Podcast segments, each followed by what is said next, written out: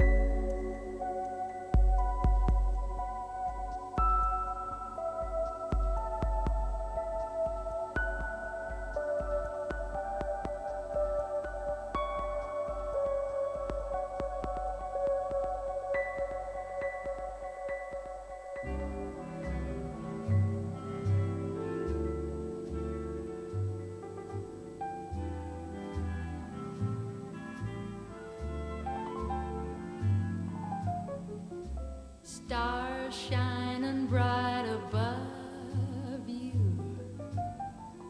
Night breezes seem